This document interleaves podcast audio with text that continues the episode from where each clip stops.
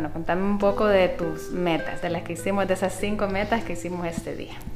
Vaya, miren, la Marina siempre me poncha porque realmente nunca había profundizado como en por qué lo estoy haciendo, cuál es mi objetivo. Y eh, miren, la primera razón de verdad, bueno, yo la había colocado antes, las metas, desde septiembre las tenía, pero creo que hasta hoy estoy como, yo tengo reacción retardada. Y no, ser consciente de todo esto. Y también no darme paja, ¿vea? O sea, a veces muchos decimos como que, hey, no, es para la salud, que no sé qué. No, o sea, no seas pajera, ¿vea? No, yo me quiero ver al espejo y quiero que me quede el mismo short. Eh, ya no quiero comprar calzones más grandes, el resorte mucho más grande para no andar apretar. No, no, no, no, no. Hay que ser realista. Entonces, me gustó lo de las metas. Y la primera es, creo que, creo que si la pongo en orden, como deberían de ser, es primero glorificar a Dios en esto. O sea, que entendiendo que también a Dios quiere que cuida mi cuerpo. Eso es importante. O sea, Dios no quiere tampoco que te estés comiendo los 10.000 chocolates, las tres hamburguesas, las seis pupusas, no. Sino que entendiendo que es también para Él. O sea, porque yo soy su templo y lo tengo que cuidar. Dos, eh, me quiero ver linda. O sea, de verdad que me quiero ver el espejo. Y, ojo, no es que para para la gente y en la sociedad. Cada quien tiene su concepto de linda y belleza a su forma. En mi forma es como yo sé que me he visto en el espejo y veo el potencial que tiene mi cuerpo porque lo he logrado y sé que no es lo óptimo, que no, estoy en, lo mejor.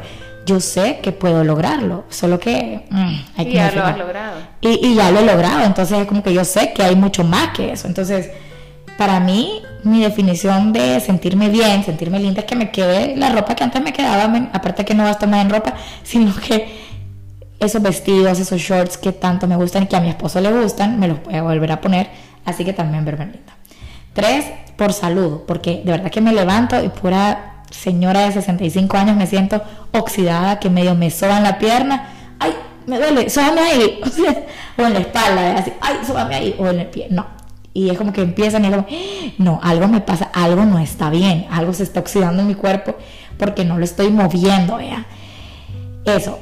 Eh, cuarto, estar empilada con algo. O sea, me quiero estar empilada con algo porque yo digo, puchica, no es normal que tanta gente le llegue a hacer ejercicio y, y, puchica definitivamente ha, ayudado a, a, tener no solamente el cuerpo deseado de ahí perfecto, sino que también y la parte de que te, lo que te genera el hacer ejercicio. El bienestar. El bienestar emocional, mental, eh, tener ese espacio como que, no, nadie me fríe, nadie entra aquí en mi espacio, estoy saltando cuerda.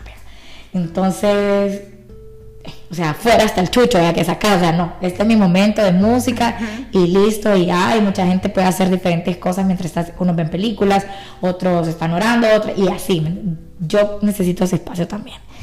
Y la quinta, o no sé qué número voy. La quinta. La quinta, eh, por mi esposo y mi hijo. Eh, creo que es importante a mi esposo porque yo sé que le encanta, vea, que él me ama y todo lo que sea, y le encanta y todo lo que sea. Pero, pero, pero yo quiero sentirme linda para él. O sea, que él me vea y diga, puchica, mi mujer mi esposa está bien buena.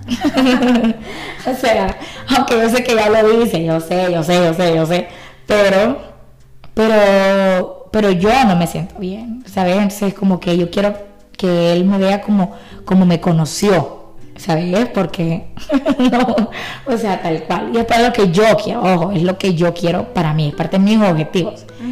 Y de mi hijo es que yo quiero que una mamá que tenga el ejemplo, ¿sabes? De, de saltar, de correr, que vamos a ir a trotar o que vamos a andar en bicicleta. No una mamá que se cansa como al, al kilómetro, ¿me entiendo? No, un kilómetro es mucho, a la cuadra. no, y al final los niños aprenden por observar lo que están viendo tus, de los papás, pues. Exacto, si es un niño que pasa todo el día, una mamá que está todo el día en la televisión o viendo el celular o ese, va a estar eso, no va a ser un niño activo.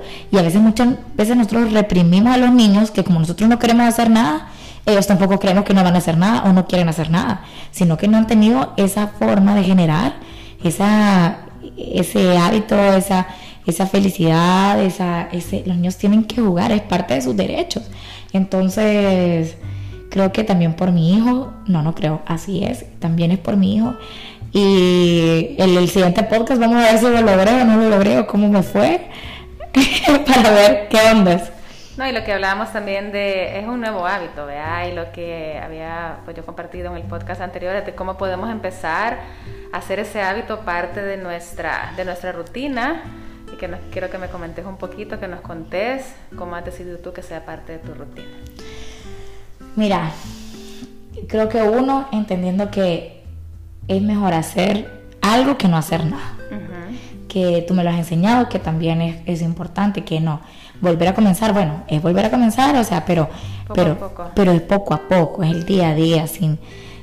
Me encantó lo que mencionaba en el podcast pasado de decir como que nada te genere estrés tampoco. Que sea un hábito nuevo que no te genere estrés. Que no me genere estrés. Y yo sé que muchas, yo sé que muchas se van a identificar de verdad con esto, que simplemente el hecho de estar, sentir la palabra dieta encima o decir ejercicios porque tengo que lograr el objetivo, ya nos estresó. Ya es la muerte lenta. Ya, ah, no, ya nos estresó, ya es como que, puchica, es como que, ¿por qué no puede fluir, vea? ¿Por qué no me tiene que encantar? Y creo que ese es parte de mis objetivos. Empilarme es no para sentir eso, sino que realmente me guste eso. Entonces yo creo que eso, eso creo que es importante.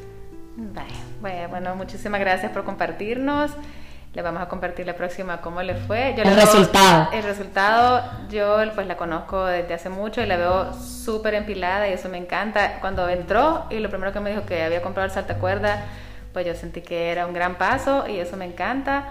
Y aquí está bien disciplinada. Así que les vamos a ir contando cómo va y compartirles lo de los hábitos. Escuchen el podcast anterior que habla de cómo crear un nuevo hábito y cómo aprenderlo a ser parte de nuestra rutina.